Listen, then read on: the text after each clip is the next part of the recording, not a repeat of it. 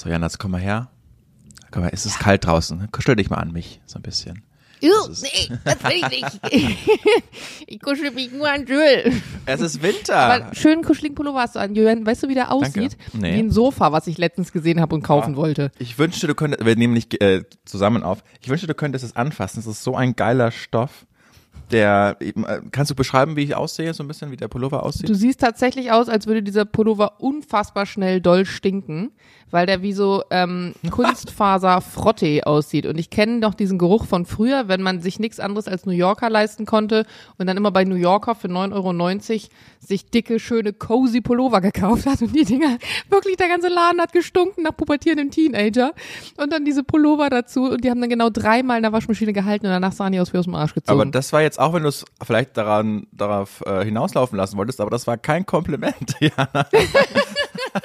Also ich wollte, stimmt, hast du recht. Ich bin eh nicht gut mit Komplimenten, das wissen wir alle, aber Ich der Pullover hat eine schöne Optik. Ja. Seine Haptik hingegen wirkt auf mich, als würde er sich eventuell nicht so gut anfühlen. Was ist das denn für ein Pullover, Der Julian? fühlt sich so gut an. Ich werde die Marke Ich mach, mal nicht, direkt, einen- ich mach mal direkt einen Screenshot für den Antenne Ja. Alman-Kanal. Moment. Nicht, dass du dich wieder beschwerst, wie, wie du aussiehst. Super. Und dann könnt ihr mal bitte ähm, demnächst kommentieren, wie, ihr- wie ihr den so findet. Aber er steht hier, Julian. Danke. Generell wieder so ein halber Turtleneck. Ja, Hab ich habe ihn gestern aus, aus. London Super. mitgenommen. Deshalb kein New Yorker, sondern ein Londoner. Witz. Ey, aber da muss ich mal kurz ein Kompliment hier auch äh, vor allen loswerden. Julian hat mir ernsthaft geschrieben, ich dachte erst, woher we- weht denn der Wind, ob er mir was mitbringen soll aus London. Das hast du, das fa- fand ich süß von dir. Ich finde das zwar immer ganz komisch. Ich habe auch Auch Freunde, das die ist regen- wieder kein Kompliment. Ja, warte. Mann.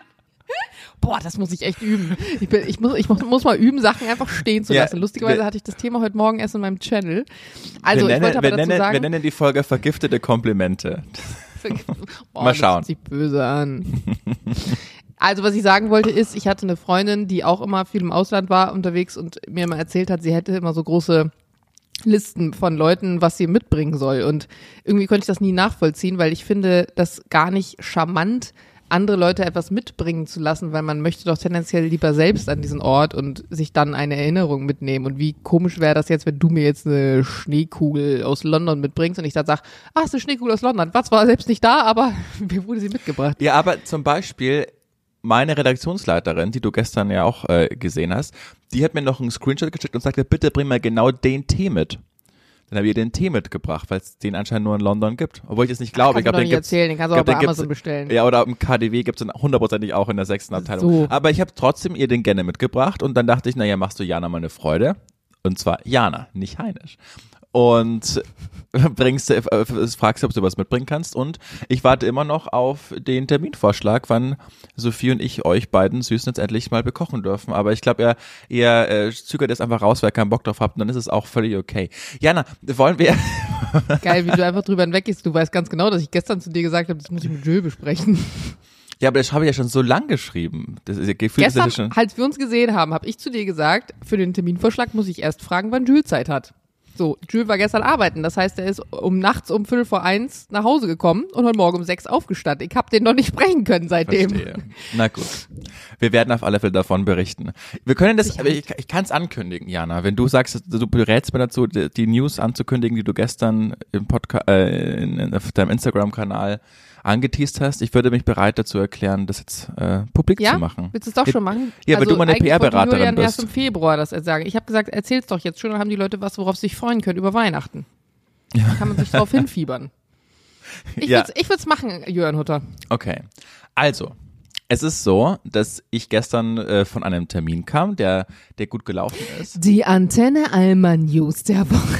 So. Präsentiert von Jörn Hutter. So, jetzt aber. Und auch das ist wieder aus äh, diesem Podcast entstanden. Denn Ja. äh, Sophie, meine Frau, my wife, hat äh, Podcast-Luft geschnuppert im Antenne Allmann Podcast, als Jana mal nicht konnte.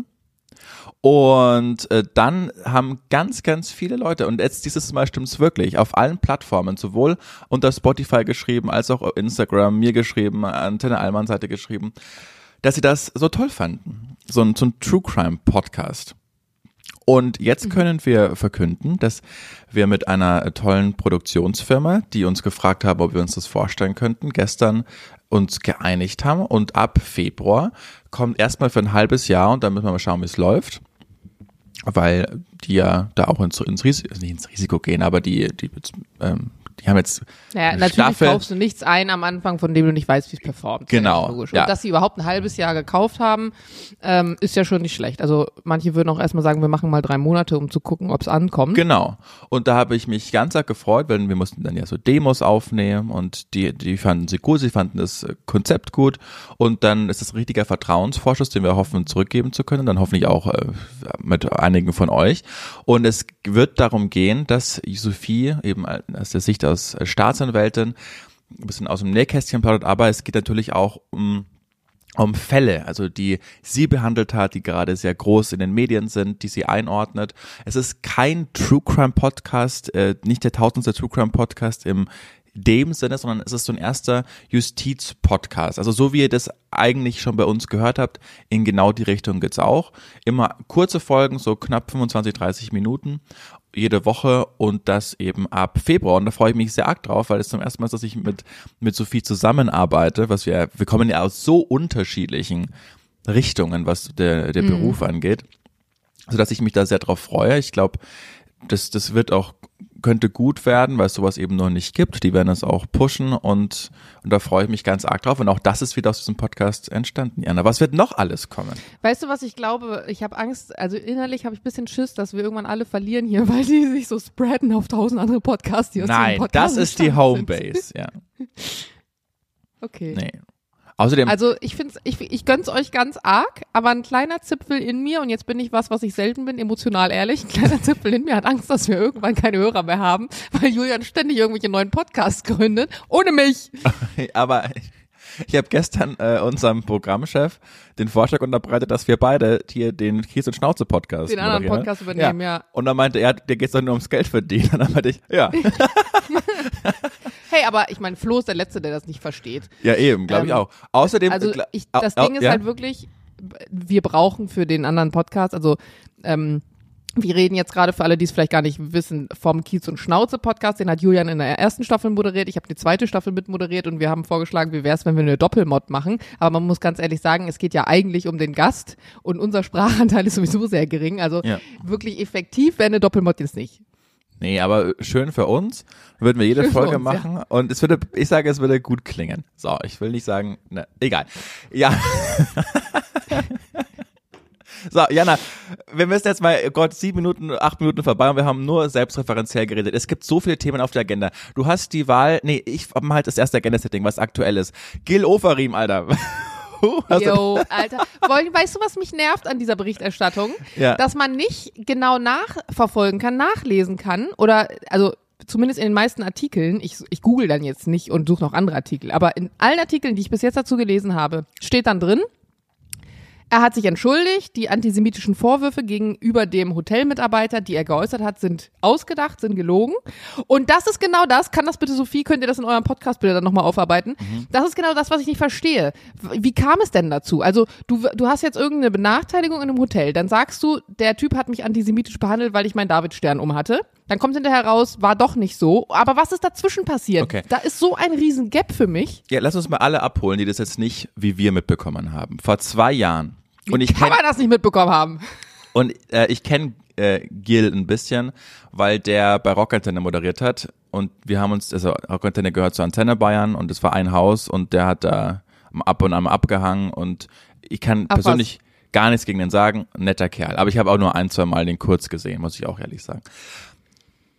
Vor zwei Jahren und da lief es musikalisch wirklich gut für ihn, muss man sagen. Also der ist ein Sänger, er war mal so ein Wo ist er bekannt geworden? Bei ähm, Das hat mir Flo gestern Bö- erzählt, Blo dass, Bohlen? nee, dass der mit 19 so ein richtiger Teenie-Star war. Dann wurde es mal äh, ruhig um ihn und dann ist er in der ersten Staffel von The Voice of Germany aufgetreten. Ach, Voice of Germany, daher kennt man den, okay. Genau. Stammt wohl aus einer sehr musikalischen Familie und ist, und das ist für die Geschichte wichtig, Jude. Jetzt lief's damals ziemlich gut für ihn. Vor zwei Jahren er ist äh, getourt und war dann in Leipzig und ist ins West Inn eingecheckt. Und ich habe das damals auch geteilt. Und dann sieht man so ein Video von ihm vor, von vor zwei Jahren, dass er in einer spontanen Reaktion, das ist jedem auffällig gewesen, aufgenommen hat. Es war dunkel und er sitzt auf Treppen und sagt, wie kann das sein und fängt dann zum Weinen an, dass es im Jahr 2020 immer noch so ist, dass Antisemitismus in Deutschland herrscht. Ich war gerade in diesem 2020 oder 2021? 2020, vor, nee, vor, so, vor, vor, vor drei Jahren. vor 21, vor zwei Jahren. Vor zwei Jahren war's. Und dann meinte er, er äh, hat gerade unglaubliche Sachen mitbekommen. Er wollte einchecken da im, im, im West Inn und der Hotelmanager hat gesagt, er komme nur dran, wenn er äh, den Davidstern als Kette abnimmt. Und dann hat es äh, Böhmermann geteilt, dann haben das ganz viele geteilt, ich habe das auch geteilt, ich fand das Ja. unglaublich. Dann äh, hat äh, auch das Hotel darauf reagiert und haben so ein unglaublich peinliches Foto aufgenommen, wo dann so die Belegschaft sich vor ins Hotel gestellt haben mit so einer Israel-Flagge, glaube ich, und wollten zu Krisenmanagement machen, wir sind gegen Antisemitismus und es wird alles auf zu klären sein. Ich glaube, der Hotelmanager, der potenziell das gesagt haben sollte, wurde dann auch kurz beurlaubt und Ja, ja. Genau. Und dann kam es eben zu dem Gerichtsprozess. Und dieser Hotelmanager hat das alles abgestritten, von Anfang an. Und Ja, der Manager, also das, das muss man kurz unterscheiden. Es gibt einmal den Manager, der jetzt auch aufgetreten ist dort persönlich. Das ist aber nicht der Mitarbeiter, der beschuldigt war. Das sind zwei Richtig. verschiedene Personen. ja, du hast absolut Und recht. da denke ich mir zum Beispiel, wie ist denn die Situation? Also jetzt gibt es einen Vorwurf und man würde sich ja im ersten Moment fragen, was hat diese Person davon, diesen Vorwurf sich aus den Fingern zu saugen und auszudenken? Das ist ja Mhm. eigentlich ja gar nichts. Deswegen geht man ja immer dann davon aus, an dem Vorwurf ist was, ist was dran. Genau. Und jetzt bist du also der Mitarbeiter und du gehst dann zu deinem Chef, also zum Manager oder so und sagst, ey Bruder, das stimmt nicht, ich habe das nicht gesagt. Und was machst du dann? Und wie, wie Ja. entsteht, und dann entsteht der Prozess und wie wird es rausgefunden? Und dann kommt dann irgendwann jetzt raus, irgendwie war es wohl doch nicht so, aber also da erstmal hinzukommen, jetzt zwei Jahre hat es gedauert. Ich weiß nicht, ob der Prozess an sich auch zwei Jahre gedauert hat, Nee. wahrscheinlich nicht, Nee, sondern nee. der war irgendwie jetzt vielleicht nur ein Jahr oder so. Nee, gar nicht. Ähm, das dann war, glaube ich, nur ein paar Wochen, aber äh, das, das ist ja, die Mühlen der Justiz malen ja sehr langsam. Also bis dann die Anklageschrift verfasst wird und bis dann Gerichtstermin terminiert wird und so. Genau. Aber jetzt kurz, also eigentlich hätte der Prozess noch eine, noch ein oder zwei Sitzungstage gehen sollen. Aber jetzt kurz vorher hat gestern, also wenn ihr das hört, vorgestern, Gil Oferim dann so äh, die, die Ausfahrt, die Vorausfahrt nochmal kurz genommen und meinte, jo, war alles gelogen, habe ich mir ausgedacht. Und das check ich halt einfach nicht, weißt du? Und dann überleg mal, was das für auch den Mitarbeiter für ein Stress gewesen sein muss. Und andererseits finde ich das aber krass vom Hotel, dass die ja dann so hinter dem Mitarbeiter gestanden haben, um das aufzuklären, weil ich meine, das Hotel hätte auch einfach sagen können, ja, hier sind irgendwelche Vorwürfe im Raum, den werden wir mal ganz schnell entlassen und wir wollen unseren Namen überhaupt nicht in den Medien haben und fertig ist die Laube. Jana, in der Geschichte gibt's wirklich nur Verlierer. Also es ist jetzt so gekommen, dass Gil Oferim innerhalb von einer Frist äh, 10.000 Euro spenden muss. Ich glaube, eine jüdische Gemeinde da in Leipzig das, oder in irgendein so Haus, das, das, das habe ich jetzt mir nicht gemerkt. Es Äh, ich hieß, glaube, es waren, es waren einmal 10.000 Euro dafür, dass praktisch das ganze Ding zugemacht wird. nee, Das hat aber nichts mit der allgemeinen Klage zu tun. Also jetzt ist es ja sozusagen, der Gil Oferim hat ja geklagt.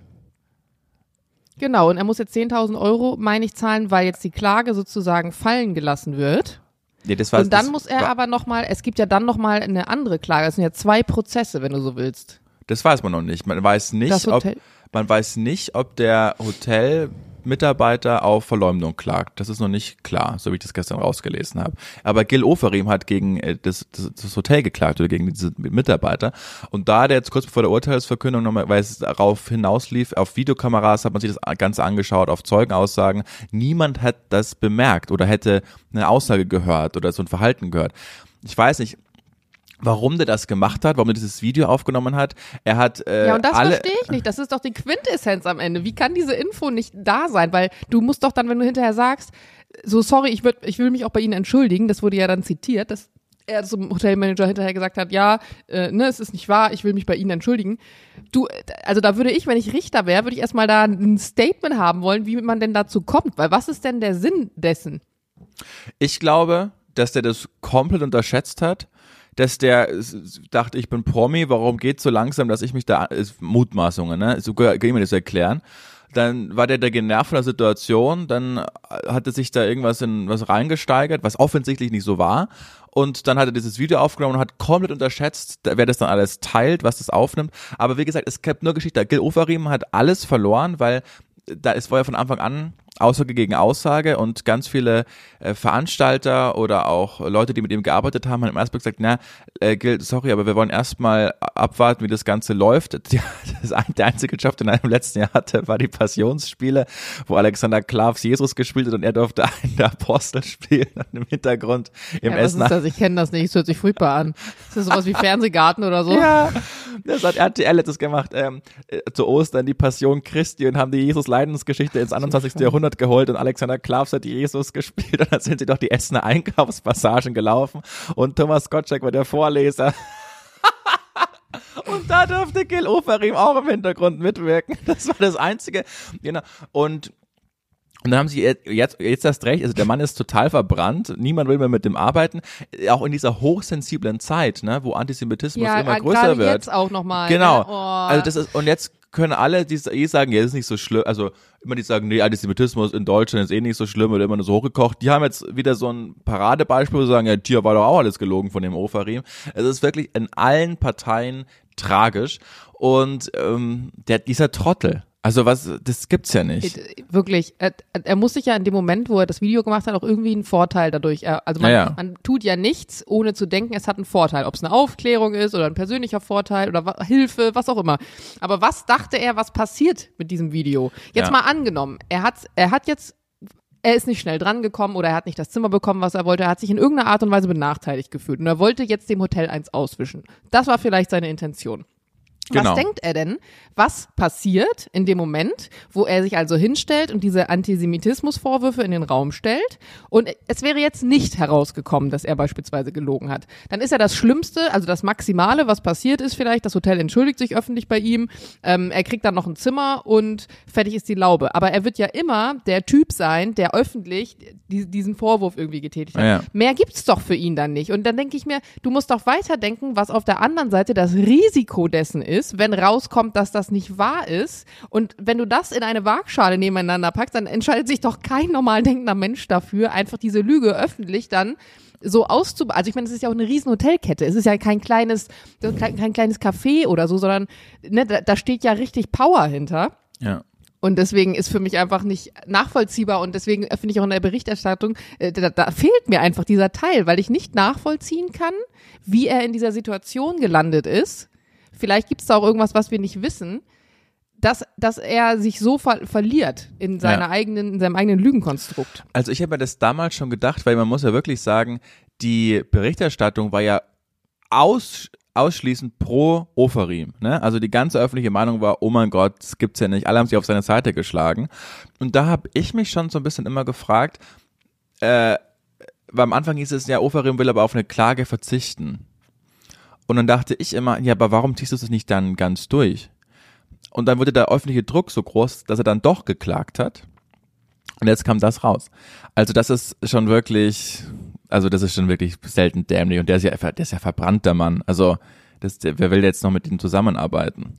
Ja, weil jeder jetzt natürlich auch sagt, oh, ich muss Angst haben, dass der irgendwelche Lügen erzählt über Dinge, die nicht stattgefunden haben oder so. Ja. Das ist ja immer dann das, das Beispiel. Aber ja, ich bin auch gespannt, ob da noch irgendwas kommt oder ob es jetzt einfach zugemacht wird und fertig. Weil ich kann mir schon vorstellen, dass es dann nochmal eine ähm, zivilrechtliche Klage geben wird. Mhm.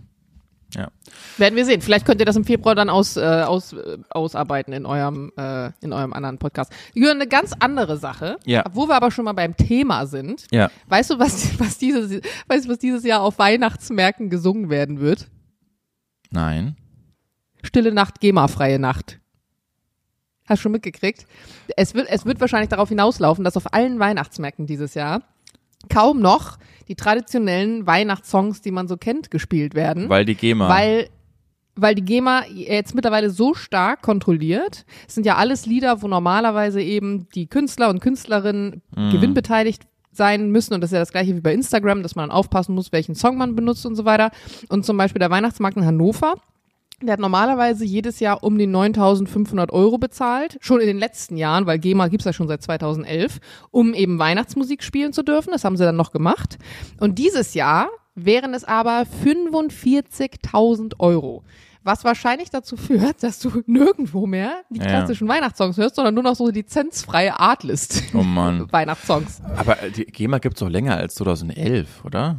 Aber diese Regelung, dass du praktisch Ah, okay, im öffentlichen verstehe. Raum ähm, dafür zahlen musst. Und ich habe mich das schon vor ein paar Jahren mal gefragt, da war ich in Bremen, da gibt's ja den Freimarkt, das ist sozusagen äh, ein Pendant zum, ja ich will nicht sagen zum Oktoberfest, aber so das größte Volksfest, was du dann in Bremen hast. Mhm. Und da wurden immer schon so Songs gespielt, wo ich mir dachte, krass, dass die, dass das einfach so hier so, so, so stattfinden darf. Aber okay, vielleicht wird dafür Geld bezahlt.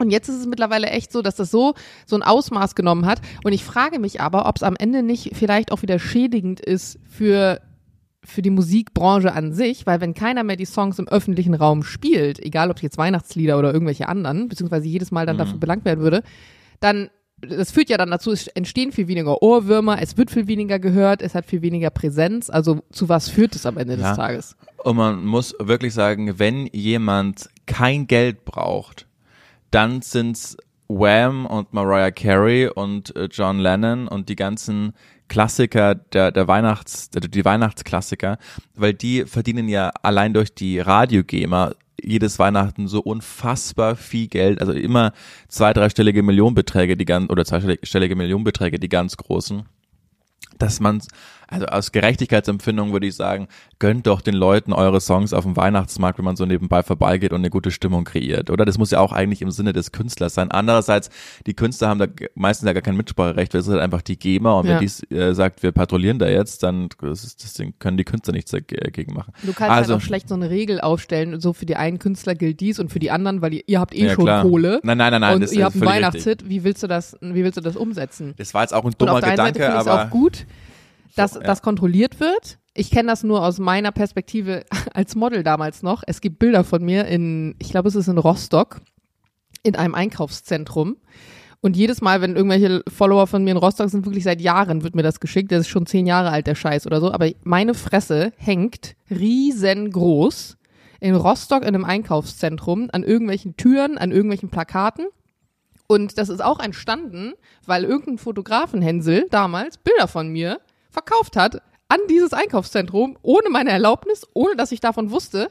Und die haben die dann gedruckt. Die haben sich wahrscheinlich nicht darüber informiert, wo die Bilder her sind oder ob, ob es das Recht gibt. Die Ja, haben sie einfach abgekauft verklagen. von ihm. Ja, könnte ich, aber es ist jetzt mittlerweile auch schon so lange her. Ich weiß nicht mehr, mehr wie der Fotograf heißt. ja, aber das weil es ist lässt sich entstanden eigentlich aus, oder? ja, da, um jetzt beim, aber was habe ich davon? Ich habe davon ja nur Stress. Ich meine, die Scheiße hängt da jetzt eh schon seit zehn Jahren. ja. So, ich hätte es damals direkt machen müssen und ich habe es viel zu spät mitbekommen und damals war ich auch noch viel jünger und wusste nicht so richtig und so, keine Ahnung und jetzt mittlerweile ist es mir egal. Mal davon abgesehen, dass die Bilder wirklich furchtbar sind. Die sind so schlecht, die sind teilweise verwackelt. Es gibt so ein Bild, das hängt auf einer Tür, also das ist einfach so, das bin ich, riesengroß auf so einer Tür und dann so das Logo von diesem Einkaufszentrum und mein Auge ist noch so auf halb neun, weil ich habe mich so, habe mich so umgedreht zur Kamera und weißt du, vor, vor die Haare her, wirklich, es ist einfach so schlecht. Und ich denke mir nur so, wer, A, wer kauft die Scheiße? Und B, ich, ich hoffe immer nur, dass einfach mich niemand mehr erkennt. Aber leider habe ich mich in den zehn, letzten zehn Jahren auch nicht so krass verändert, als dass man mich nicht erkennen würde. Anders als Kim Frank, hast du die Echt-Doku gesehen? Nee. Die ist wirklich ganz fantastisch. Und mein Gott, ich, kein Bodyshaming. Und ich weiß, dass der, er sagt auch in der Doku, dass der ganz arg auch mit seinem Äußerlichen immer gestruggelt hat und sich immer zu dick. Wer? Kim Frank, der Sänger von Echt.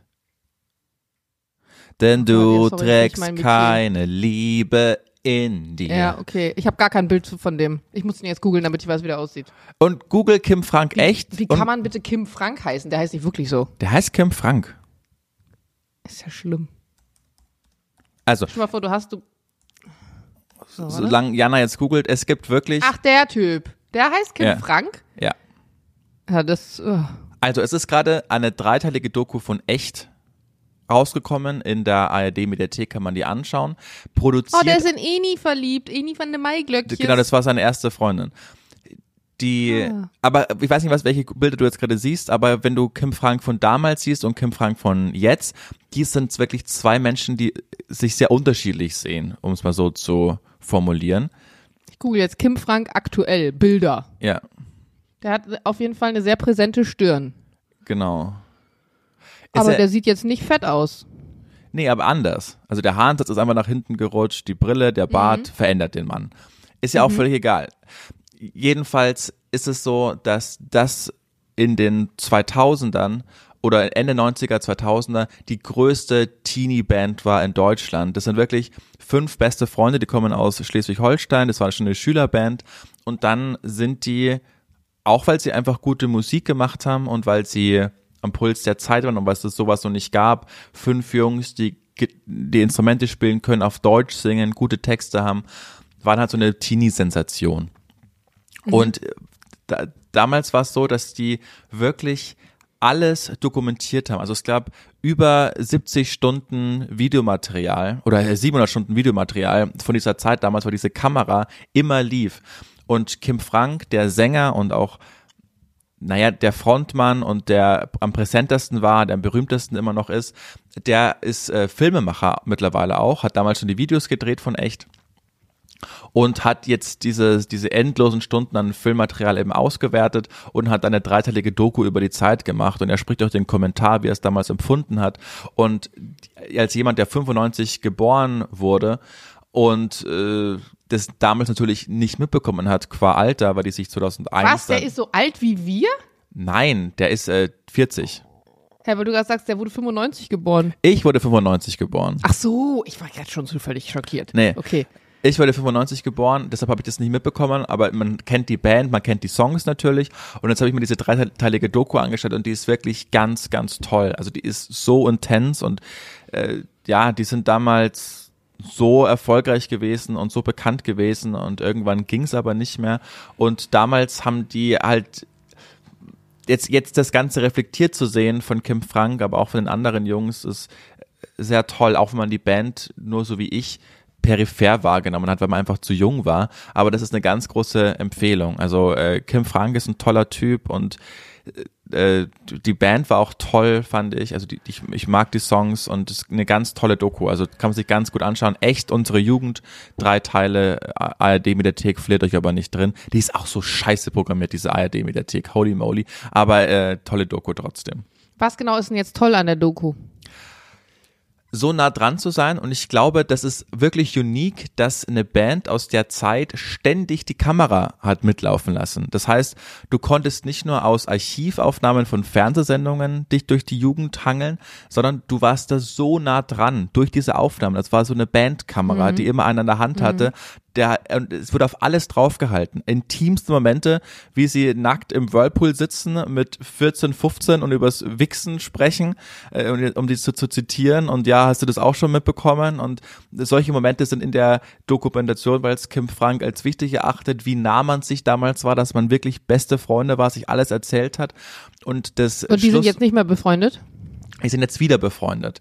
Also die, Ah. die haben sich dann nicht zerstritten, aber es war einfach zu viel und haben sich dann aufgelöst und jetzt äh, 20 Jahre später sind sie wirklich wieder sehr gute Freunde und haben jetzt auch die Doku, äh, kommen dann zum Schluss gemeinsam zu Wort und das ist einfach sehr speziell, dass dann auch noch Kim Frank, der ist, der das Ganze schneidet. Also der Typ, der dabei war, der Frontmann, ist jetzt auch noch Filmemacher und kann es einfach sehr gut filmisch aufbereiten, er erzählt die Geschichte aus seiner Sicht. Heute nochmal, ordnet das Ganze ein. Und da so nah dran zu sein, bei so einer Band-Sensation, das ist sehr besonders, wie ich finde. Und deshalb huckt mich das und war auch zum Schluss äh, sehr emotional, als das Ganze dann vorbei war, weil man, weil es einfach ganz tolle Filmkunst ist. Könnte ich das jetzt be- beschreiben einigermaßen? Das konnte ich gut nachvollziehen. Weil am Ende bekommt man ja oft Dokus serviert von Bands und von früher und eine ganz tolle Doku. Also ich konnte gerade nicht so greifen, wa- warum ist es jetzt eine ganz tolle Doku. Aber das ähm, kann ich absolut nachvollziehen. Äh, kurzer Kulturtipp vielleicht auch von mir, keine Doku, aber es ist eine vier- oder fünfteilige Miniserie. Und zwar alles Licht, das wir nicht sehen. Hast du schon Ah, auch schon geguckt? gesehen, ja. Ja, fand ich richtig süß. Geht um äh, ein blindes Mädchen in Frankreich 1943, 44. 44 oder so, genau. Und ähm, sie sendet, also damals war es ja auch so das Radio. Deswegen, ich habe mir gedacht, du, du guckst es bestimmt gerne, weil es ja auch so ein bisschen um, um das Radio geht. Und sie sendet über ihren äh, über ihren Sprecher zu Hause heimliche Botschaften, um praktisch den Alliierten ähm, Infos zu geben, weil ihr Onkel und ich will auch nicht zu viel spoilern dann so ein bisschen, aber von dem hat sie es. Und das Besondere ist eben, dass ihr Vater, der arbeitet eigentlich in einem Museum und ähm, sie wächst also auf in in einer Zeit, in der es natürlich eigentlich man sich heute vorstellt, wie funktioniert das als blinder Mensch in dieser Zeit zurechtzukommen und dann teilweise auch alleine während des Krieges irgendwie so zu sein. Genau, das und ist wichtig. Genau, ne? Es sind die letzten Kriegtage, es ist äh, Frankreich, die Deutschen besetzen gerade diese Stadt, es ist Bombenhagel und die Deutschen lassen sie aber nicht raus. Sie werden von den Alliierten gewarnt per Flugblätter, dass wieder ein Bombenhagel kommt, aber die Deutschen sperren die Franzosen in ihren Häusern ein, damit die dann auch von den Bomben getroffen werden. Und in dieser Zeit spielt der Film und sie ist da ganz alleine und sendet jeden Abend Nachrichten im Radio. Genau. Ja. Und ähm, dann geht so ein bisschen, es gibt noch eine kleine Love Story und es gibt noch, ähm, so, es, was ich ganz toll rausgearbeitet finde, ist diese Beziehung, die sie zu ihrem Vater hat. Mhm. Also der Vater, der ihr dann wirklich von, also sie ist blind seit Geburt, das heißt, der Vater hat ihr die Welt erklärt aus Sicht von jemandem, der es versucht, jemandem zu sagen, der nicht die Dinge sieht. Dann baut der Vater die Stadt nach, damit sie mit ihrer Hand sozusagen aus Holz diese Wege nachgehen kann und sich dann in der echten Welt zurechtfindet, als sie dann irgendwie fliehen müssen und so. Und ähm, ich fand das eine sehr süße, kurze, es war, es war eine schöne Serie, habe ich gerne geschaut. Ja. Also äh, mal besonders auch mit diesem Radiothema, auch mit diesem, was es bedeutet, also was, was früher auch Radio bedeutet hat, in einer Zeit, in der es ja Fernsehen noch nicht gab, wie besonders das war, dass man sich früher auch versammelt hat vor dem Empfangsgerät und dann diese, diese Nachrichten und diese Infos zu hören und dass jeder auf eine Art und Weise einfach auf irgendeiner Frequenz halt senden konnte. So heute ist ja dann ein bisschen, also geht auch, aber anders eben.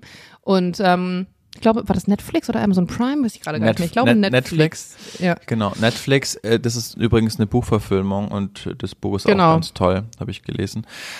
Tom, nee, nicht Tom Schilling äh, spielt mit, sondern Lars Eidinger spielt so einen verrückten, brutalen Nazi-Offizier. Der hat auch, weißt du, seine Stimme erinnert mich immer richtig krass an, ähm, ach, wie heißt er, der redet genauso wie er. Der hat so eine ganz besondere Art zu sprechen. Aber ich komme nicht drauf.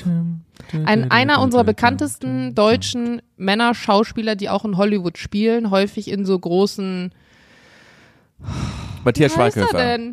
Na, oh, Brühl. Nein, einer unserer ist einer unserer älteren deutschen Schauspieler, die in die häufig in so brutalen Filmen spielen und auch meistens ihre eigene Vertonung sowohl in Deutsch als auch in Englisch selber. Ja, das ist aber ein Österreicher, den du meinst, der heißt Herr Walz. Christoph Walz. Danke, danke, ja. Ja. Und so hört er sich an. Ja. Ich finde, der, der, die sind sich sehr ähnlich. Wohnt hier übrigens. Hier. Sehe ich öfter. Christoph Walz. Wohnt bei dir ja, am Sabiniplatz? Äh, ja, ist ganz klein. ganz klein ist der. Der ist klein. Ja. ja. Echt? Wie klein ist er denn? Ich schätze, er geht mir kaum zur Schulter. Wirklich? Ja. Also äh, gerade so ein 60 oder was? Naja, ich bin fast 1,90. Ich schätze mal, der ist so, ja, so 1 1,70 Naja, ist der. So, ein- so ein Kopf ist schon 30 Zentimeter groß. Oder ist dein Ja. Kopf nur 20 Zentimeter groß? ja, ich weiß nicht. Jetzt. Christoph Ja, Waltz Größe. ich google auch, wer schneller hat. Und? Und er ist 1,70. Siehst du? Machst du richtig. Ja. Stimmt, das ist nicht sehr groß. Jana, ich musste von einer unglaublich peinlichen Uberfahrt erzählen. Also unangenehm, nicht peinlich. Die war sehr unangenehm. Das hast du schon angekündigt, stimmt. Ja. Die Fahrt war nur so zwölf Minuten, aber ich musste zu einem wichtigen Termin. Das heißt, ich konnte nicht riskieren, dass mich der Uberfahrer rauswirft. Und ich halte es immer für problematisch, mit Taxi- oder Uberfahrern sich in politische Gespräche äh, verwickeln zu lassen. Und du weißt, wie es ist. Ähm, bei Uberfahrern, da holt dich meistens kein Thomas oder Martin ab, sondern es sind äh, meistens orientalische Namen oder ich weiß nicht, wie man, äh, wie man das politisch korrekt formuliert. Ja, meistens Menschen mit Migrationshintergrund. Genau. Und äh, und das ist überhaupt, also das ist äh, überhaupt nicht problematisch, nur in dem Fall war es ein bisschen problematisch, weil der einfach gesagt hat, ich bin eingestiegen. Weißt du, was ich heute in den Nachrichten gehört habe? Äh, Israel bringt sogar Kinder um. Die sind schlimmer als Hitler. Erzähl mal, wie das sein kann. Oh. Und, und dann meinte ich, naja, ich würde immer vorsichtig sein mit solchen Formulierungen, weil Hitler ähm, auch Kinder umbringen hat lassen und weitaus schlimmere Dinge gemacht hat, schwangeren Frauen von Dr. Mengele die Füße zunähen lassen zum Beispiel oder im größeren Stile vergasen. Also das halte ich immer für Oder Beton in die Gebärmutter reinzupacken, Genau. was so aushärtet. Aber ich würde nicht sagen, dass das schlimmer ist. Ich würde sagen, wenn du dich auf so einem Level befindest, dann ähm, kann man nicht das, äh, man kann das nicht vergleichen im Sinne von, was ist Ja. jetzt schlimmer, sondern Aber- aber es sind er- auf jeden Fall Verbrechen gegen die Menschheit. Genau, aber wenn er sagt, äh, was Israel gerade macht, ist schlimmer als Hitler jemals, dann ist die Mhm. Aussage einfach falsch. Und dann habe ich aber versucht, diplomatisch zu sein, weil ich wollte noch am Ziel ankommen, und zwar pünktlich. Und dann habe ich immer versucht, das Thema davon wegzulenken. Und dann hat er aber immer wieder, also immer wieder, egal was ich gemacht habe, er ist immer wieder Da drauf kannst du nur noch zurückgekommen. sagen, mm, ja, aber ich wollte Sachen. ich wollte es aber auch nicht sagen, weil ich wollte ihm nicht äh, zu geben, glauben zu geben, dass ich äh, das richtig finde, was er sagt. Und dann meinte ich nur so, passen Sie auf, ich äh, finde es immer schwer, solche Aussagen, weil ich auch nicht weiß, woher sie das haben. Und das Erste, was in einem Krieg stirbt, ist die Wahrheit. Also sollte man immer schauen, was so die Quellen sind und alles zwei, dreimal hinterfragen. Ich weiß nicht, woher sie ihre Info haben, dass Israel jetzt gezielt palästinensische Kinder umbringt, aber ich kann ihnen da jetzt nicht zustimmen. Ja. Aber erklär, wie kann das sein? Und dann hat er wieder mit irgendwas angefangen. Und es war so eine unangenehme Stimmung, weil, weil ich dann, ich wollte nicht einfach nur zustimmen, ich wollte was entgegensetzen, was meiner Meinung richtig ist, aber ich wollte auch am Ziel ankommen, ich wollte mich nicht mit ihm streiten. Und ich äh, finde das immer super schwierig, so, solche, solche Gespräche in einem Taxi oder in einem Uber mit einem, mit einem fremden Mann äh, in dem Fall. Und was hättest du da gemacht in der Situation? Ich hätte gesagt, mm, mm, war Okay. ein, aus dem ganz einfachen Grund, also nicht ein mm, ein zustimmendes, sondern einfach ein mm, ich höre, was du sagst. Aber äh, wenn ich dann zwei, dreimal versucht hätte zu sagen, du, ne, gu- guck mal, wo deine Quellen sind, bla bla bla, und ich merke, das stö- stößt auf taube Ohren, dann äh, ist es nicht meine Verantwortung, jetzt eine Diskussion mit dir vom Zaun zu brechen, weil ich würde, also letztlich führst du ja politische Debatten oder ähm, so einen intensiven Austausch über so ein kompliziertes Thema auf eine Art, meistens mit Leuten, die dir nahestehen, die dich kennen, die du kennst. Und du würdest dir auch nie einen Ratschlag von jemandem holen, den du nicht kennst. Also warum soll ich mir so eine Diskussion mit jemandem, den ich nicht kenne, führen? Ähm, es ist ja nicht so, dass es jetzt, also es ist ja, äh, es ist ja nur was, was er praktisch rezitiert, was er der Meinung ist, gehört zu haben und er regt sich darüber auf und möchte jetzt diese, diese Aufregung mit dir teilen. Wäre es jetzt eine Situation, in der du eine fremde Person siehst und die fremde Person ähm, greift jemanden körperlich an auf offener Straße? Das ist keine Situation, Ja. in der man einfach vorbeigehen Nee. und mm, mm sagen sollte, weil es ja eine Konsequenz genau in dem Moment hat. Wenn er sich aber darüber aufregt, über etwas, was er gehört hat, wo du sagst, hm, ähm, kann auch vielleicht, ne, also vielleicht hast du es falsch verstanden oder wo, wo hast du es her? Und er will sich dann nicht belehren lassen, ja, dann nicht, mein Gott, du kannst nicht alle retten. Ja. Ja, Also stimmt. ist dann mein Vorgehen, weil du hast ja auch nichts davon am Ende des Tages. Weil in zwölf Minuten wirst du ihm ja auf politischer Ebene jetzt nicht den kompletten Zusammenhang erklären, äh, davon mal abgesehen, dass wir es ja selber nicht wissen, weil auch wir sind ja nur die Personen, wir sind nicht vorne an der Front. Wir wissen auch nur das, was irgendwelche Medien berichten, was immer gefärbt Ja. ist von der jeweiligen Wahrnehmung des einen oder des anderen.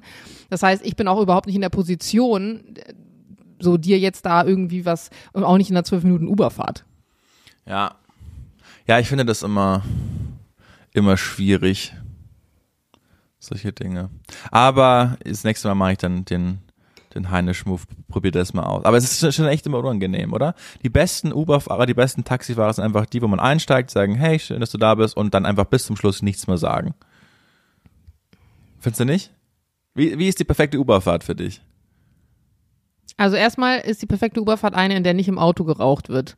Und das ist schon ziemlich Ja, selten gut. geworden. Weil wenn ich so morgens zum Flughafen abgeholt werde, dann ist es so 7 Uhr und dann steigst du in so ein Auto mit so kaltem Rauch und du hast noch ja. keinen Kaffee gehabt. Und meistens ist es oft die Kombi, es ist leider einfach so, meine Erfahrung, meine persönliche Erfahrung ist, dass die Person, die dann diesen kalten Rauch im Auto hat, tendenziell auch noch danach riecht, als hätte sie ihre Zähne noch nicht geputzt. Mhm. Und das ist oft dann so, dann sitze ich dann da ohne meinen Kaffee und denke so, boah, Heinisch, du wirst gleich so stinken, wenn du aus diesem Auto aussteigst. Ähm, deswegen sind gute Uberfahrten für mich, wenn du in ein Auto einsteigst, was angenehm riecht. Das reicht mir erstmal schon. Das ist schon die halbe Miete für mich. Und dann vielleicht eine Person, die ähm, die muss gar nicht jetzt permanent die Schnauze halten. Also das erwarte ich gar nicht unbedingt. Die kann sich gerne mit mir unterhalten. Und ich, also ich fahre eigentlich gerne Uber und erfahre ein bisschen was über das Leben der Person. Ich mag eigentlich Uber-Fahrer, die dann, also ich hatte zum Beispiel einen Uber-Fahrer mal, der hat mir dann erzählt, dass seine Tochter jetzt studiert und die kommen eigentlich aus Sri Lanka. Und dann habe ich erzählt, ach ja, Sri Lanka, da waren wir auch am Anfang des Jahres. Und meinte, ja, und meine Familie ist noch da und ich mache jetzt das und das nebenbei, weil ich habe eigentlich das und das studiert. Und ich finde es spannend. Also ich, ich erfahre gerne dann, dann sowas. Ähm, aber es muss, wie gesagt, in der Kombination sein, dass die Person, wenn sie spricht, auch vielleicht einfach eine gewisse, das hört sich so doof an, Körperhygiene hat, weil ich, wenn jemand jemand dann immer sich zu dir umdreht und so redet und du du merkst diesen Schwall von von ungeputztem Mund in Kombi mit so Nikotin und dann noch so ein Kaugummi dazwischen geklebt, würde ich dann würde ich am liebsten dann immer schon aussteigen. Aber es kommt wirklich drauf an. Aber ich habe die Erfahrung gemacht, dass lustigerweise morgens die Leute tendenziell mehr unangenehm riechen als abends. Also in, in einem Abends-Uber ist mir das noch nie passiert. In einem Morgens-Uber ziemlich oft. Ja, ich fahre morgens nie Uber, fällt mir gerade auf. Immer erst ab Mittag. Naja, ist ja. Aber wie fahrt ja ihr denn zum Flughafen morgens? Mit dem Auto. Wird sich Miles genommen und dann wird er hingefahren. Ach so, okay, das macht ihr dann. Ja, gut, das geht auch. Hm, stimmt. Ja. Tja. Naja, Jana. Wollen wir noch kurz so über, wollen wir noch kurz über die GDL sprechen? Über Klaus Wieselski? Oh, Sternzeichen, ja. Sternzeichen Bratwurst. Das ist, hast du das mitbekommen? Also, Streik, GDL, Gewerkschaft der Lokführer. Klaus Wieselski, der Mann mit dem berühmtesten Schnurrbart Deutschland, das seit, ich kenne ihn seit 2014, hat das angefangen, dass ich den mitbekommen habe, dass er alle streiken hat lassen, seine, seine Leute und dann immer in Verhandlungen mit der Bahn ging und jetzt ist er kurz vor der Pensionierung und der Mann liebt es einfach, glaube ich, sich selbst zu sehen im Fernsehen, bei Interviews, sich selbst wichtig zu nehmen. Das ist eine persönliche Unterstellung, die ich jetzt einfach mal hier öffentlich mache. Ich finde ihn wahnsinnig unsympathisch. Und es wirklich, ähm, also die fordern jetzt, dass sie von 39 auf 35 Arbeitsstunden pro Woche runtergehen, ohne finanzielle Einbußen wo die Bahn natürlich sagt, Leute, wie soll das, das ist utopisch in einer Zeit, wo eh schon Fachkräftemangel ist. Wir müssten in dieser überhitzten Zeit zehntausender Leute einstellen. Das, das, wie soll das machbar sein? Was wir euch jetzt anbieten ist, dass wir netto 2000 Euro euch überweisen als Inflationsausgleich plus 10 Prozent mehr Gehalt. Ein unfassbares Angebot. Ein unfassbares Angebot, das am zweiten Tag der Negotiation äh, da äh, gemacht wurde, abgelehnt. Einfach ja, du musst halt auch überlegen, 2000 weiter. Euro netto als Einmalzahlung bringt dir halt herzlich wenig, wenn du permanent überlastet und überarbeitet bist und eigentlich 35 Stunden möchtest, um deinen Aufwand zu reduzieren. Also dann sind 2000 Euro nice to have, aber das Problem, was sie haben, ist ja ganz offensichtlich die Arbeitsüberlastung und nicht ja. das Geld an sich. Aber die Arbeitsüberlastung wird nicht weniger, wenn sie äh, 35 Stunden nur noch arbeiten, aber keine Leute Ja, doch, mehr weil sie fordern, dass sie mehr Leute einstellen dafür. Ja, genau, aber also dann ich funktioniert ein paar halt Freunde bei der Bahn und wenn man sich mal ein bisschen mit der Struktur da auseinandersetzt, kann ich die Forderung grundsätzlich schon nachempfinden. Beispielsweise eine Freundin von mir, die halt angefangen hat bei der Bahn. Am Anfang ist ja so, du hast ja einen, du hast einen Lokführer, dann hast du einen Zugchef, also der Lokführer ist die Person, die den Zug fährt. Der, der Zugchef ist die Person, die ähm, den Zug beispielsweise ankoppelt, entkoppelt, dafür sorgt, dass du pünktlich loskommst. Das ist sozusagen die Person, die bei, wo alles zusammenläuft. Und dann hast du noch Zugbegleiter. Das sind diejenigen, die dann eben noch zu dir kommen, Schaffner sind, alles abkassiert und dann hast du noch Leute, die in diesem Bistro arbeiten. Und am Anfang war es so, dass ein Zugchef für einen Zug, wo tausend Leute reinpassen, da passen tausend Menschen in diesen Zug. Und ein Zugchef hatte zusätzlich zwei Zugbegleiter. Jetzt ist es mittlerweile so, das wurde reduziert, ein Zugbegleiter wurde weggenommen, jetzt soll der zweite Zugbegleiter weggenommen werden. Das heißt, eine Person unter Lokführer, der ja aber nicht im Service ist. Es soll eine Person für einen Zug mit tausend Menschen verantwortlich sein. Und dass du da irgendwann sagst, ich kann das nicht, das geht, das funktioniert nicht. Und das funktioniert auch keine 39 ähm, Stunden die Woche, weil da ist ja Anreise, Abreise und der ganze Heckmeck zwischendurch noch nicht mit drin, kann ich gut nachvollziehen. Und dass ja. deine Forderungen dann irgendwann ähm, so groß werden und vielleicht für einen Außenstehenden so unverhältnismäßig, dass man denkt, hey, das kann doch gar nicht sein, weil deine Arbeitsbelastung einfach so extrem ist, weil dieser Verein auch einfach komplett scheiße organisiert ist, weil es keine Strukturen gibt, ist für mich nachvollziehbar. Und dass man dann sagt, ey, ich lasse mich jetzt nicht abspeisen mit 2000 Euro, weil das löst das Grundproblem nicht. Naja, aber vielleicht ja doch. Weil wenn du, äh, das Problem ist ja einfach der Mangel an Arbeitskräften wie erhöht man die Attraktivität von einem Job, indem man ihn besser vergütet. Wenn man also 10 Prozent, und das ist ja wirklich 10 oder 12 Prozent, das, das ist ja, das ist ja schon ein Anreiz, dass der Job dann besser wieder äh, attraktiv wird für, für neue Leute, die dann da mitarbeiten. Äh, dann, und dann, wenn man 10.000 Leute mehr einstellt oder einstellen könnte, dann könnte man ja darüber sprechen, dass die Leute, die da arbeiten, weniger auch arbeiten. Aber einfach von vornherein zu sagen, entweder er macht er das und ist mir dann scheiße, also ist ja immer noch ein Geben und Nehmen und es ist mir scheißegal, ob das dann kollabieren würde, das System, aber ich will 35 Stunden die Woche arbeiten. Ich weiß nicht, weil bin ich dazu äh, äh, krass in meiner ja, Einstellung, glaube, aber also es funktioniert halt nicht. Also du musst ja auch die Bahn verstehen. Das funktioniert halt nicht. Die haben ja keine Chance, das zu machen. Aber das, die Debatte gibt's ja schon seit Jahrzehnten. Also es, die, zu sagen, du musst ja auch die Bahn verstehen, weiß ich jetzt nicht. Ich meine, beide Parteien fordern eine Summe oder fordern etwas, was erstmal unverhältnismäßig ist. Und, ja, und dann brichst dann du sofort ab. angenähert. Genau, aber, aber Klaus Wieselski nähert sich ja nicht an. Klaus Wieselski gesagt, do or die, okay, also streiken wir wieder. Der ist ja gar nicht interessiert. Ich habe, vielleicht ist es einfach, und ganz bestimmt, für alle, die mich jetzt hören, die bei der Bahn arbeiten und das gerechtfertigt finden, und ihr sagt, du, du dummer Medienschnösel, du noch, der noch nie richtig gearbeitet hat, du hast leicht reden. Geschenkt. Absolut korrekt. Aber mein subjektives, subjektives Empfinden ist einfach, dass Klaus Wieselski es dem oft gar nicht um die Sache geht, sondern dass der nur oft in den Medien sein will und äh, und dann sofort die Verhandlungen abbricht, um wieder ankündigen zu können, wir streiken und wir geben den da oben auf die Fresse und ich bin der Anwalt des kleinen Bahnmannes. Das ist mir einfach, das ist mir so, das ist mir viel zu polemisch und ich wünschte, dass man sich dann auf, wie du völlig recht hast, man fördert zwei, zwei utopische Sachen und dann nähert man sich an, aber man kann sich gar nicht annähern, wenn der gar nicht interessiert ist, sich anzunähern, sondern sofort mhm. sagt, wir streiken wieder. Darum geht's mir.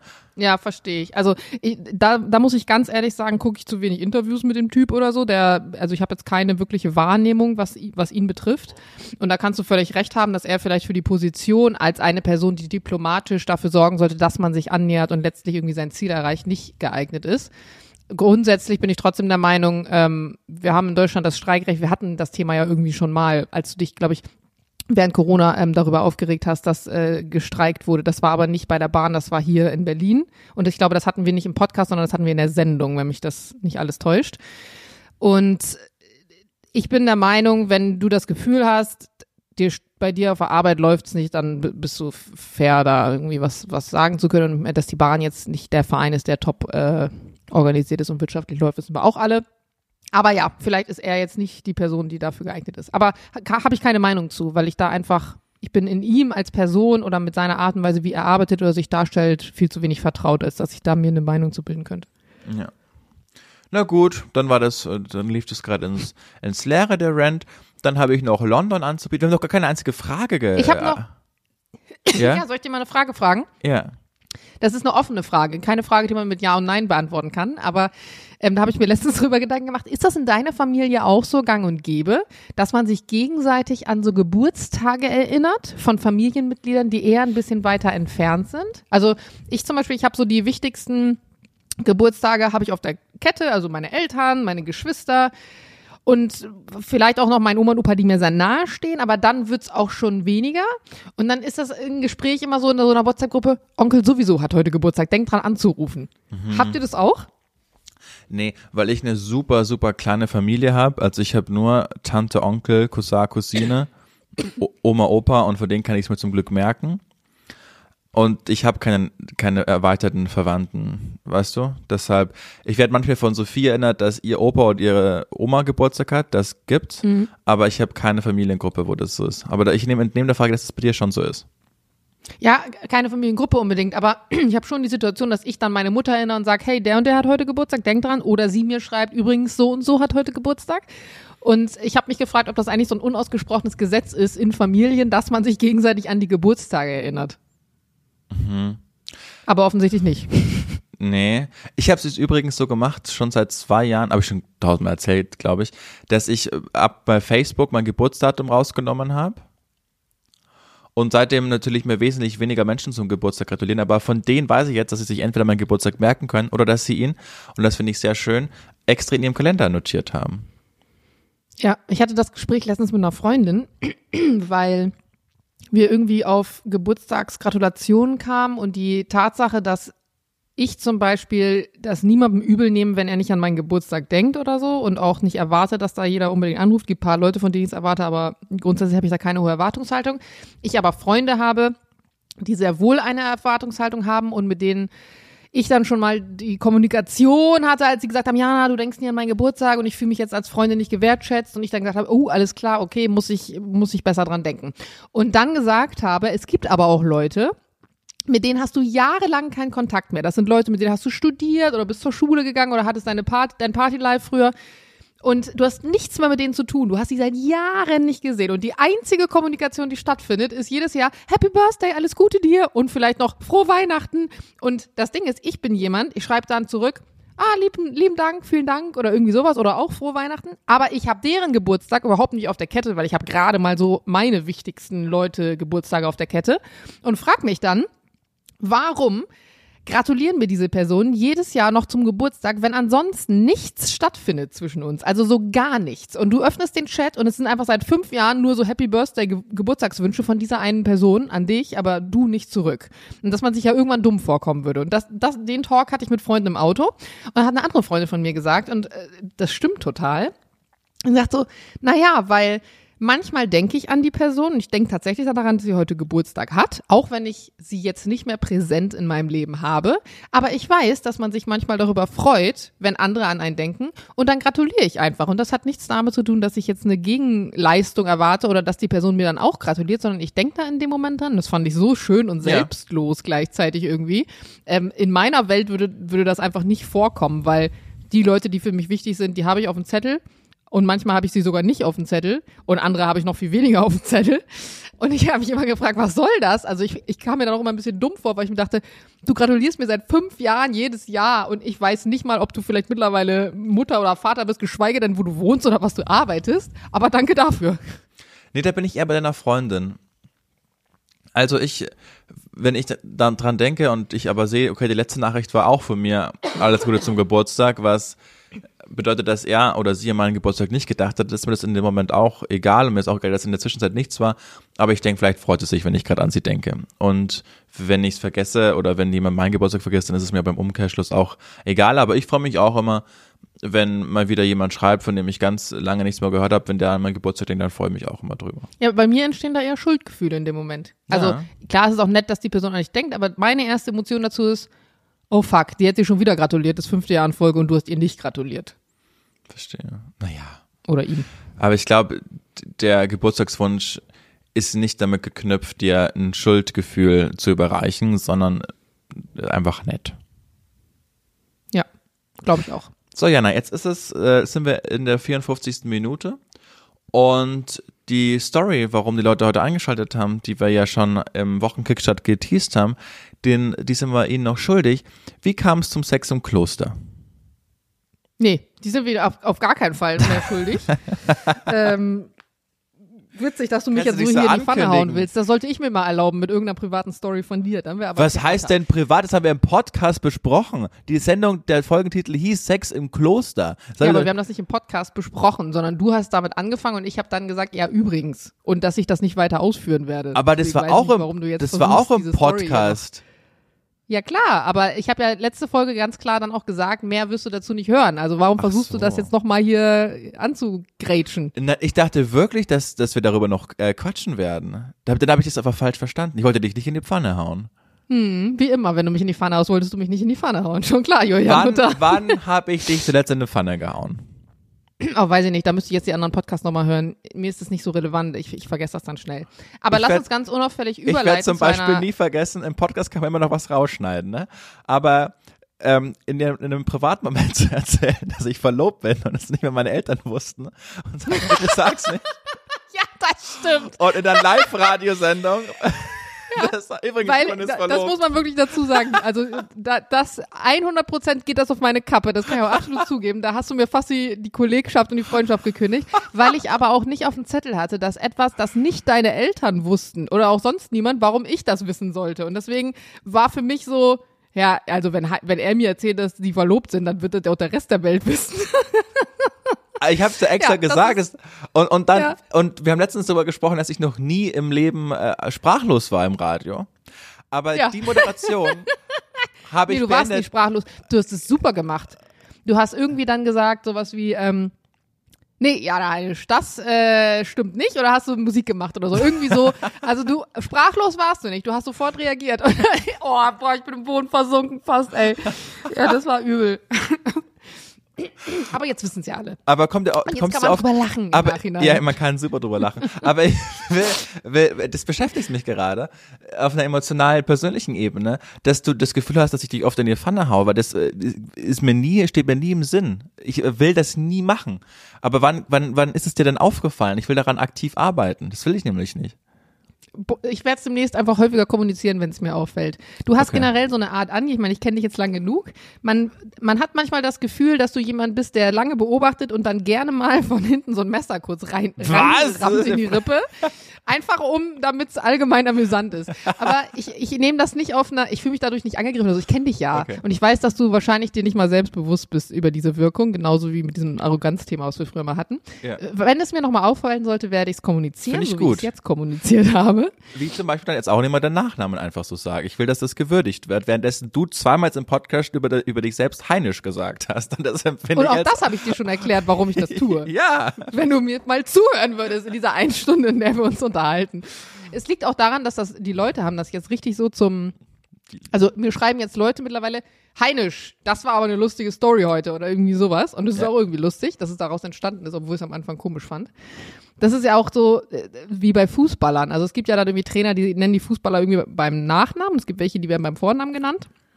Und lustigerweise sind ja früher in so, in so Teenie-Gruppen, man hatte doch immer einen Kumpel in der Teenie-Gruppe, der wie sein Nachname hieß. Ja. So Schmidti oder weiß ich jetzt gar nicht mehr. Eine ne Freundin von mir heißt, hat einen Kumpel, der heißt mit Nachnamen Grote und der wird auch immer nur Grote genannt. Ich weiß nicht mal, wie der mit Vornamen heißt oder so.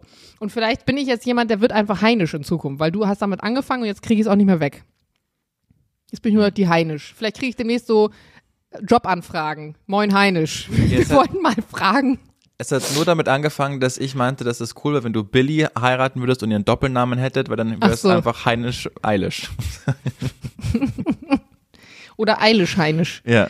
Was hört sich besser an? Heinisch Eilish?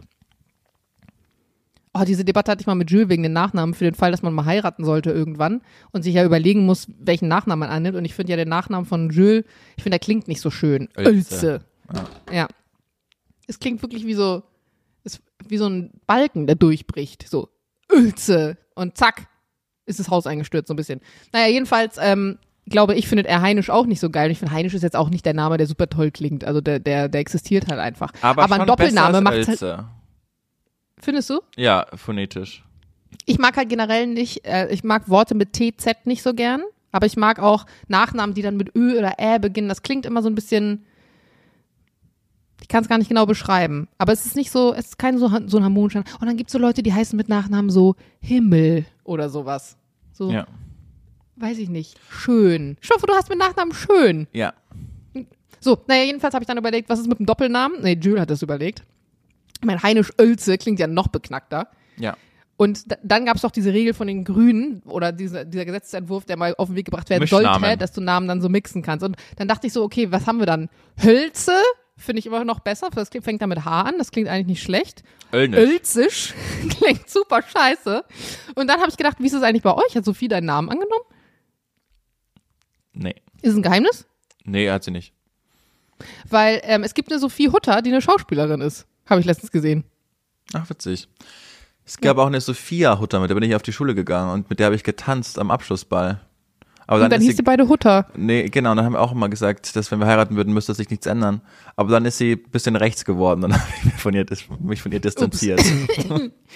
Krass. Ja, Ja. Und, und die Diskussion, wenn ihr die jetzt sogar hattet, wie war das für dich? Das, weil man romantisiert das ja immer so, dass der Ehepartner dann vielleicht den eigenen Namen annimmt, so gerade als Mann, weil es früher so war. Ja, war bei uns gar kein Thema. Ich habe gesagt, mach wie du willst. Und jetzt steht auf eurer Klingel stehen beide Namen. Ja, weißt du doch. Äh, Nee, wusste ich tatsächlich nicht. Also, da, War ich mir jetzt nicht bewusst drüber. Okay, nee, weil stehen beide Namen auf der, auf der Klingel.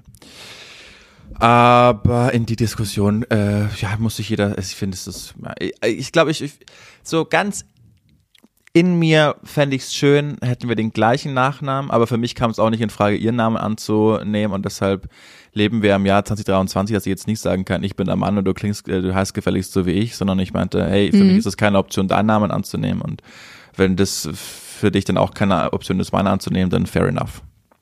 Ich finde halt spätestens dann, und ich weiß, es ist vielleicht ein bisschen oldschool, aber spätestens dann, wenn man Kinder hat, finde ich es persönlich doof, weil das Kind Mhm. muss sich dann entscheiden, welchen Nachnamen bekommt Also es muss sich nicht entscheiden, es bekommt immer den der Mutter, aber ne?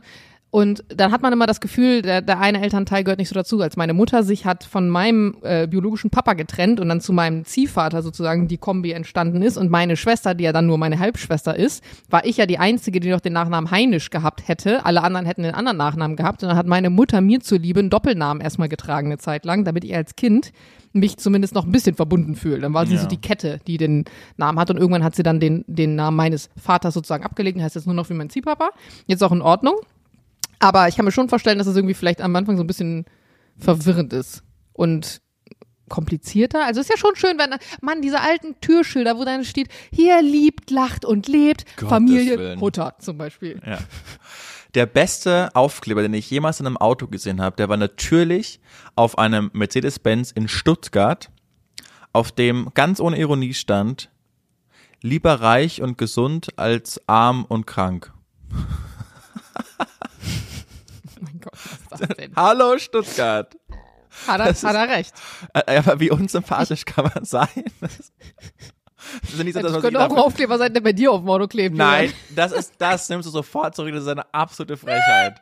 Wirklich. Ich habe gestern, ich habe gestern ein Reel gesehen bei einer Kollegin von mir und das Reel sagte, äh, also das, es war erst ein Video von ihr auf dem roten Teppich und dann ähm, ging es los mit einem Zitat und da, da, das war irgendwie, ich hätte so gern dein Leben und dann hat sie ein Video eingeblendet von sich, wie sie weint und Ja. ähm, so das Leben, dass das manchmal ja gar nicht so ist, wie es scheint. Und das stimmt ja, also absolut. Jeder Ja. hat sein Päckchen zu tragen und manche, manche Leben sehen dann super glamourös aus, aber natürlich hat jeder sein Thema. Das Ding ist ja am Ende des Tages, das habe ich ja auch schon mal im Podcast gesagt, ich heul ja am lieben li lieber Maserati als im Smart, weil dadurch, was, sie- ja auch sagt, jedes Leben hat sein Päckchen.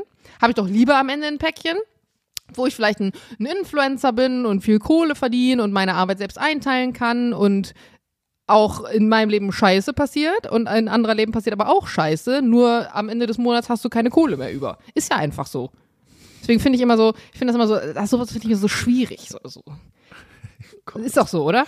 Dann tun die Leute immer so, als wäre Geld, nee, und Geld, ja doch, Geld macht glücklich. Nicht das Geld an sich, aber die Möglichkeiten, die du dadurch hast und die Ruhe, die es dir gibt und die Sicherheit. Und ich glaube, wir sollten jetzt aufhören, weil das Woll- geht hier gerade in eine Richtung, auch die mich sagen, nicht sympathischer Also, macht. Han- äh, Jana, ich würde dir dringend empfehlen, dass du jetzt die Folge mal Aber es ist einfach so. Nee, komm, Julian, jetzt sag doch mal selber. Oder nicht? Jetzt lass mich hier nicht so hängen. Du musst mich jetzt auch retten. Mein Hund hat Flöhe, mein Leben ist gerade auch nicht so toll. Wie war das? Du bist eine Million von einer Million entfernt? Oder hatten wir das nicht mal? Nee. Ich habe einen lustigen Doch. Witz zum Schluss. Komm, Okay, hau raus. der passt in das zum Thema. Sagt ein Neffe zu seinem Onkel, Onkel, du bist so reich. Wie hast du das geschafft? Dann sagt der Onkel, hör zu, ähm, ich war wie du, ich hatte nichts. Ich hatte gar nichts. Ich hatte noch einen Cent. Mit dem einen Cent habe ich mir am Morgen einen Apfel gekauft. Ich hab den Hunger überwunden. Von einem Cent. Und am Abend habe ich den Apfel für 5 Cent verkauft. Am nächsten Morgen habe ich das selber gemacht. Ich habe fünf Äpfel gekauft und am Abend wieder alle verkauft. Bis ich irgendwann 42,38 Euro hatte. Und dann, dann ist mein Papa gestorben und ich habe zwei Millionen geerbt. Oh Mann. Ja, was ist das doch in der heutigen Er fing Zeit? gut Jana? Steiler Beginn, steiler Abfall. Gott, ich glaube, die letzte Ja. Viertelstunde schneide ich einfach raus. Ist, nein, du, aber du hast ja recht. Und äh, das ist ja, ist ja auch so, dass es jeder nachvollziehen kann, was du gerade gesagt hast. Also man, ist ja nicht Ja. so, dass man sagt, ähm, die Meinung hast du exklusiv, sondern Ja, weil diese, diese Meinung von wegen Geld macht, das muss ich jetzt nochmal zu Ende bringen. Dieses Ding von wegen Geld macht nicht glücklich oder, ja, es stimmt ja auch, aber ne, und von wegen, das sagen nur Leute, die Kohle haben. Ich habe noch nie jemanden, der jeden Monat nicht weiß, wie er über die Runden kommen soll, der nicht weiß, wie er Weihnachtsgeschenke für seine Kinder kaufen soll, sagen hören, oh ja, nie Geld, also Geld brauche ich auch nicht. Das ist Ja. Quatsch. Ja, ist Quatsch. Gott, So. Jana, ich finde, das ist heute so ein, äh, ich, wir haben völlig vergessen, dass Aufnahme gedrückt wurde. Weil so, so weißt du, das ist so ein Telefonat, wo man dann nicht zum Ende kommt und man nicht aufhört. Das ist heute eine, eine merkwürdige Folge gewesen. Aber entscheidet ihr, wie ihr es gefunden habt. Ich fand, ich fand sie schön. Ich freue mich aber, wenn wir uns nächstes Mal wieder sehen. Sehen wir uns nächste Woche bei der Aufnahme? nee, wir ziehen am Donnerstag um, wir sehen uns ganz bestimmt nicht. Ja, schade. So ist das Leben, Julian. Man kann nicht immer alles haben. Na gut. Wenn du Hilfe brauchst, sagst du Übernächste Bescheid. Woche dann. Na gut. Übernächste Woche können wir bei uns aufnehmen. Dann kannst du zu uns kommen. Im Haus dann. Ja. Ja, wenn ich ein Auto Obwohl der hab. Hall wird ziemlich scheiße sein. Das stimmt wohl. Ja, reden wir dann. Ja, jetzt lass uns mal auflegen. Es ist ja hinten Gut. raus, es ist wirklich Lass uns ausgefällt. mal auflegen, so genau, ja furchtbar. Faden. Na gut, äh, wir haben euch ganz lieb. Gibt uns heute, Sagt, dass es uns gibt, gib uns fünf Sterne auf Apple Podcast. selbst wenn heute mal so ein bisschen Durchhänger war, aber wir können, ich finde, wir haben, ich hab's zu Liana letztens auch gesagt, ich finde, in den letzten Wochen haben wir wirklich ganz arg abgeliefert. Dann ist uns auch mal so eine Folge vergönnt wie heute. Ich finde auch nicht, dass wir jetzt hier einen Durchhänger hatten. Du musst es Nee. jetzt nicht schlecht reden, Julian. Nee, aber wo wir so ein bisschen mal andere Themen behandelt haben, ne? Und wo es ein bisschen, ich finde, heute hat jetzt eine andere Farbe gehabt, eine andere Dynamik. Aber ist auch mal gut. Ne? Ja. So. Ich habe Das ist- übrigens Nachrichten bekommen von, von einer Person, das fällt mir gerade noch ein, die meinte, sie findet so nervig, dass wir jetzt nicht mehr nur über uns reden, sondern auch andere Sachen behandeln, die wir in anderen Podcasts gehört haben. Das haben wir doch schon Und lustigerweise gemacht. gibt's ja auch genau die gegenteilige Meinung. Also Ja. ja. aber es hat so ein bisschen zugenommen, ähm, beispielsweise wenn du von anderen Podcasts erzählt hast, auch in der Story, als du eigentlich den, den komplett anderen Podcast fast erzählt hast oder so. Aber es gibt auch Leute, die das total feiern und richtig gut finden. Das ist ja auch so ein Ding von, man kann es nicht immer allen recht machen. Nee. Die einen finden das jetzt super, diesen Stil in dieser Folge, und die anderen sagen, was war das denn, Leute? Also, that's live. That's live. Hauptsache, ihr habt alle Viana viel Geld dabei. Mann, oh, ey. Das meine ich übrigens mit in die Pfanne hauen. ja, ich hab's auch gerade gemerkt. Ja, hast du gemerkt. Sehr gut. Soll ich's rausschneiden? So. Nee, lass drin. Ja, dann lass uns das auflegen! Was dein wahres Gesicht ist. Lass uns jetzt auflegen. Es wird nicht. Da- Tschüss jetzt. Tschüss. Soll ich noch einen Witz zum Schluss erzählen? Letztens war mein Penis im Guinness Buch der Weltrekorde und dann, dann haben sie mich aus der Bibliothek geschmissen. Auch witzig. Beide Gags von Hugo, Nick und Balder. Ich weiß noch, dass du dich in irgendeiner Energy-Sendung mal über mich aufgeregt hast, weil, mein, weil ich nur so schlechte, weil ich nicht über deine Witze lache. Ja. Aber Weil meine so schlecht seien. Ja, du hast einen. Igelwitz mit. Zahnstochern erzählt. Ich leg, Julian, ich leg jetzt auf. Ah. Komm, 3, 2, 1, auf, drei, auf, auf 1 legen wir auf. 3, 2, 1.